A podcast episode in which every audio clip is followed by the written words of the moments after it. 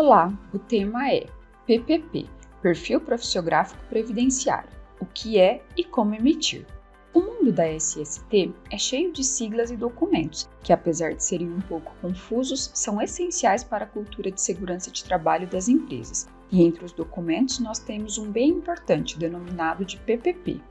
as boas condições ambientais deve ser uma das prioridades das empresas, porque a falta de ações ou medidas preventivas geram efeitos na saúde e segurança do trabalhador. E o histórico das condições ambientais é registrado no PPP. Além disso, é utilizado para habilitar benefícios e serviços previdenciários e subsidiar uma gestão mais efetiva dos programas de prevenção de riscos ocupacionais. Além disso, é um documento que garante os direitos previdenciários do trabalhador, principalmente nos casos enquadrados como aposentadoria especial, visto que é fundamental que o trabalhador apresente os documentos que comprovem a exposição a agentes nocivos, como o perfil profissiográfico previdenciário, PPP, fornecido pelos empregadores. A atenção com a emissão do PPP deve ser redobrada pelos profissionais da área de SST, porque estatísticas da Justiça do Trabalho demonstram que o adicional de periculosidade e adicional de insalubridade estão entre os 20 assuntos mais recorrentes abordados nos Tribunais Superiores do Trabalho, TST, acumulando 7% do total dos 328.254 processos em outubro de 2021.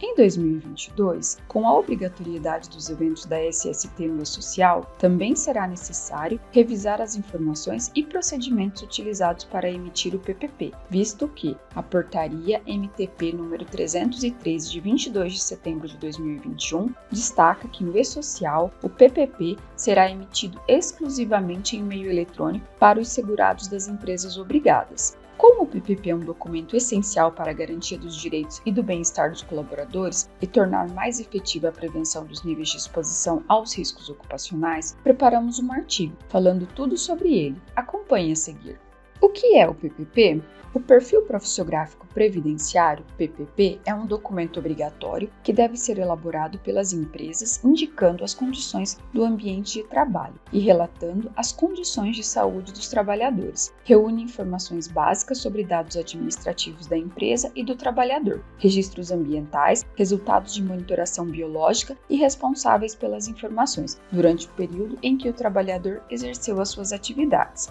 O documento serve para garantir os direitos previdenciários do trabalhador e assegurar as empresas, evitando que, em caso de problemas, movam processos contra as mesmas, sendo um dos documentos que garante a preocupação com a saúde dos trabalhadores. Este também envolve a previdência social. Em suma, o PPP é um formulário histórico laboral que condensa todos os dados da vida funcional do trabalhador, como a descrição do seu trabalho e o período que o exerceu, o agente nocivo químico, físico, biológico ou a associação dos agentes ao qual esteve exposto, a intensidade e a concentração deste agente, exames médicos clínicos, além de dados referentes à sua empresa. O perfil profissiográfico previdenciário são informações que deverão ser coletadas e controladas pelo SESMIT e pela área de RH. Além disso, deve ser mantido atualizado para todos os trabalhadores sob o regime geral da Previdência Social, seletistas, autárquicos sob o regime do INSS e é com base em todas as informações contidas neste documento que o trabalhador pode provar como foi o seu trabalho e se foi exposto a riscos prejudiciais à saúde ou à integridade física, principalmente quando desejar requerer aposentadoria especial.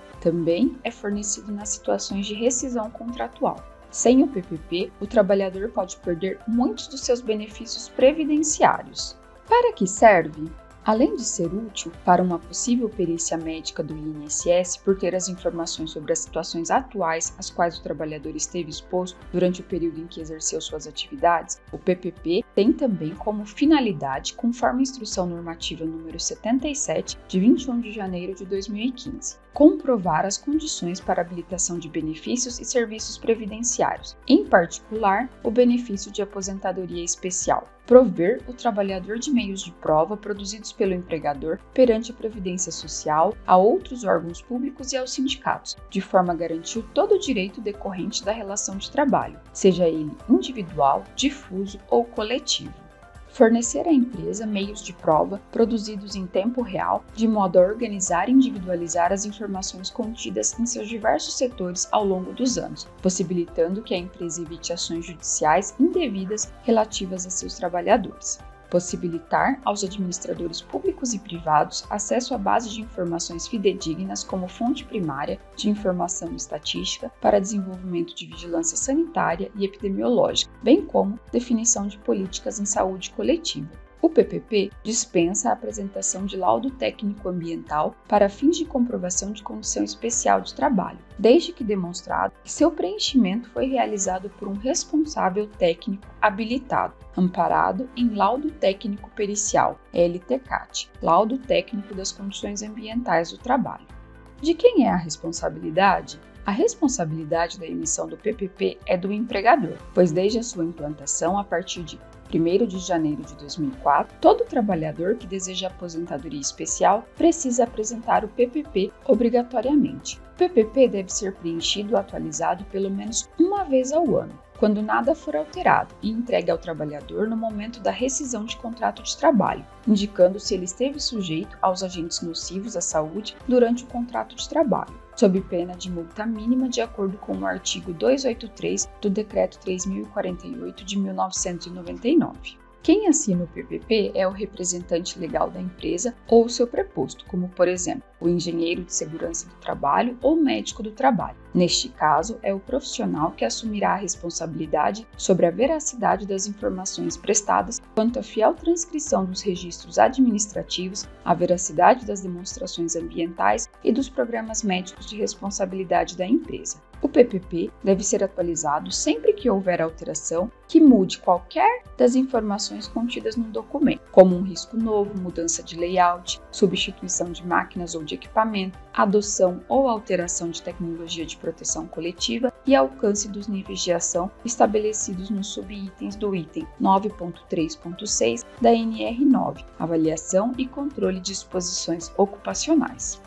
O PPP no e-social. Com a chegada do e-social e de seus eventos, o PPP foi alterado. Agora, ele deve ser emitido exclusivamente por meio eletrônico pelas empresas, seguindo o cronograma do e-social para eventos relacionados com os eventos de segurança e saúde do trabalho, conforme portaria MTP número 313 de 22 de setembro de 2021. Na prática, os eventos S2240, condições ambientais, agentes nocivos, e S2220, monitoramento da saúde do trabalhador, são as informações sobre as condições ambientais do trabalho e controle dos níveis de exposição aos agentes nocivos, exposição, intensidade e concentração, que substituem o histórico laboral do trabalhador, contendo informações como atividade exercida, agentes nocivos e exames médicos clínicos, além de dados referentes à empresa. Para os períodos anteriores ao início da obrigatoriedade do PPP em meio eletrônico ou no e-social, permanece a obrigação de fornecimento ao segurado do PPP em meio físico. Conforme destacado pela portaria, o envio das informações que compõem o PPP no e-social será validado a partir do recibo de entrega dos eventos que as contém, observadas as regras e prazos para atualização da informação. Além disso, a partir da implantação do e-social, o PPP deverá ser preenchido para todos os trabalhadores, independente das atividades da empresa e da exposição a agentes nocivos. A importância do PPP. Obrigatório nas empresas por ser uma exigência previdenciária, o PPP garante ao trabalhador um meio de comprovar que em seu trabalho teve contato com agentes nocivos à sua saúde, o que possibilita que ele se aposente mais cedo, a chamada aposentadoria especial. Já o empresário assegura o cumprimento das normas de segurança e evita ações judiciais, já que o fisco pode responsabilizar a empresa por qualquer problema de saúde que o trabalhador apresente ao se aposentar. Destaca-se que, para a